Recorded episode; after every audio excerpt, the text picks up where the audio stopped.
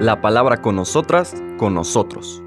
Una reflexión de la palabra cotidiana en diálogo con el acontecer de la comunidad universitaria.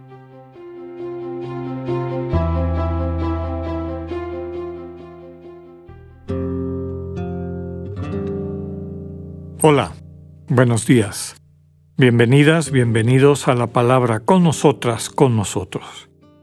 Hoy lunes 7 de febrero vamos a continuar nuestra lectura del Evangelio de San Marcos, todavía en el capítulo sexto, apreciando esta manera como Marcos, a través del movimiento geográfico, va también describiendo el movimiento de los corazones.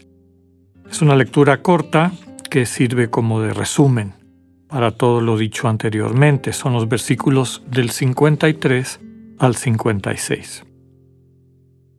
En aquel tiempo Jesús y sus discípulos terminaron la travesía del lago y tocaron tierra en Genezaret. Apenas bajaron de la barca, la gente los reconoció y de toda aquella región acudían a él, a cualquier parte donde sabían que se encontraba, y le llevaban en camillas a los enfermos. A donde quiera que llegaba, en los poblados, ciudades o caseríos, la gente le ponía a sus enfermos en la calle y le rogaba que por lo menos los dejara tocar la punta de su manto, y cuantos lo tocaban quedaban curados. Palabra del Señor. Les comentaba que es una lectura breve, la que elige la liturgia del día de hoy y es un resumen de lo pasado hasta entonces este ir y venir cruzando el mar de Galilea, que implica ir de una zona judía, que como hemos dicho en otras ocasiones era la orilla eh, occidental y norte, a una tierra pagana, que era la orilla oriental y sur. Y entonces esto es un símbolo de este caminar del Señor Jesús y del mensaje cristiano de la tierra de los judíos a la tierra de los paganos. Y vamos viendo desde luego actitudes diferentes, personas que acogen su mensaje, su presencia, y personas que a lo mejor se bloquean ante ese mensaje, ante la buena noticia que el Señor trae. Este pequeño párrafo con el que cierra el capítulo es una, un resumen. Decíamos que la gente cuando sabe que el Señor Jesús está cerca, le llevan sus enfermos, le llevan a los poseídos y el Señor los cura a todos. Recordamos una, una referencia al relato que ya comentamos la semana pasada de la mujer que tenía el flujo de sangre y que le bastó tocar el manto del Señor Jesús para quedar curada. Aquí lo que subraya es que basta acercarse, inclusive no tener, eh, digamos, una relación de discipulado profunda con el Señor Jesús, para empezar a ver cambios en la vida. Y esta temática la vamos a ir encontrando también en los próximos días. Es natural que el Señor Jesús haya elegido el mar de Galilea porque le permitía moverse alrededor de, toda esta región y tocar comunidades tanto judías como eh, paganas. Las personas que en esta primera etapa de su predicación, que se conoce como la predicación en Galilea o la predicación a las grandes multitudes, o la predicación con, con una amplia aceptación por parte del pueblo, eh, durante todo este tiempo que se concentra básicamente en esa región de, de Galilea, el Señor Jesús ha desatado o ha despertado en la gente, en sus contemporáneos, un interés especial. Quieren saber quién es Él. Después de saber quién es Él, que es lo que veíamos en las semanas pasadas, van conociendo también el poder que tiene. El poder de curar a los enfermos, el poder de liberar a los que están cautivos por el mal espíritu, finalmente el poder de dar una esperanza a las personas que vivían sin esperanza. Ya iremos viendo un poquito más adelante cómo este momento de gran éxito a las masas, empieza a entrar en crisis y la crisis tiene mucho que ver con las expectativas que el Señor Jesús empieza a despertar. Ya no solamente la curación de, un individuo o de una persona, sino eh, cuando sus contemporáneos empiezan a verlo como el posible Mesías, esta figura de liberación que esperaban, que el pueblo de Israel esperaba, y que empiezan a poner en él, a pensar que él es aquel que habría de venir a liberarles, pero liberarles de acuerdo a sus expectativas.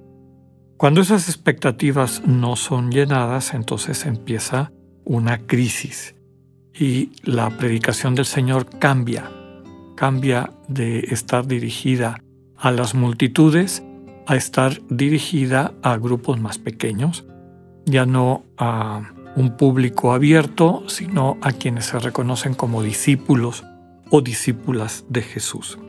Personas que no están interesadas meramente en un líder o en un guía militar, en un líder, eh, llamémosle así, político, que les iba a llevar a recuperar su independencia, también a expulsar de su territorio a quienes consideraban paganos y por lo tanto impuros, sino personas que se interesan en Jesús como un maestro.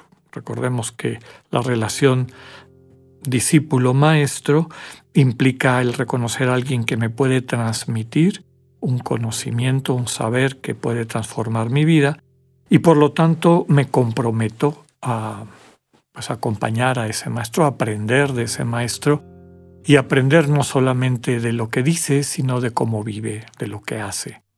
Esta vida cercana de tal forma que el maestro puede modelar también las actitudes, sobre todo la manera apropiada de enfrentar la vida. Esa segunda parte va a empezar en un par de capítulos. ¿Por qué traigo esto a, cuenta en Marcos? Porque ese momento de crisis aparece con un poquito más de nitidez, llamémosle así, histórica o narrativa, en los evangelios de Lucas y Mateo.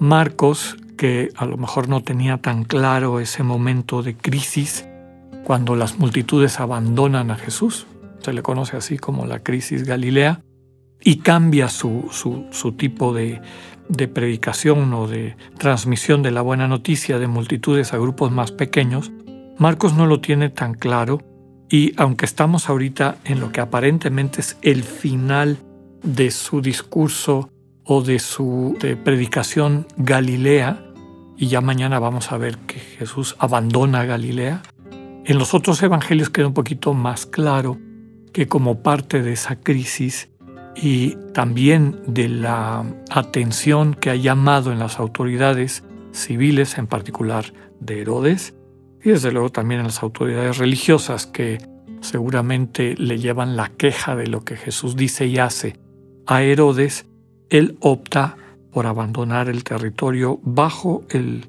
control de Herodes y moverse a territorio pagano.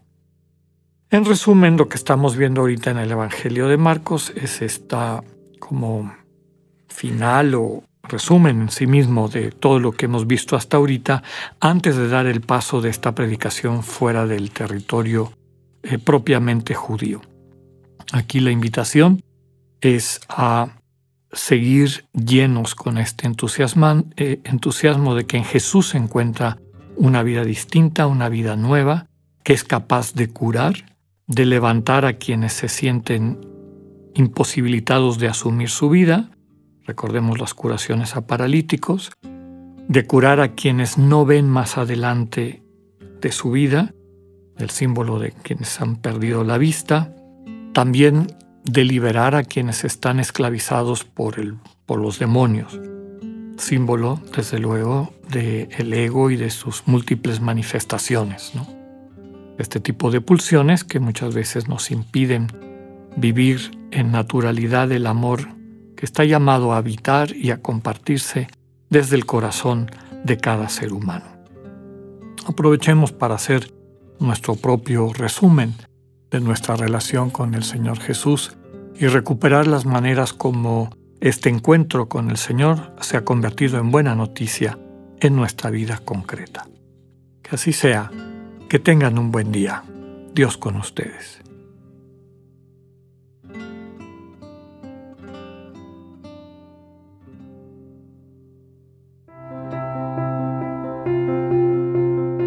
Acabamos de escuchar el mensaje del Padre Alexander Satirka. Escúchalo de lunes a viernes a las 8.45 de la mañana por radiveroleón.com o a través de nuestra app gratuita para iOS y Android. Radivero León, no todo está dicho.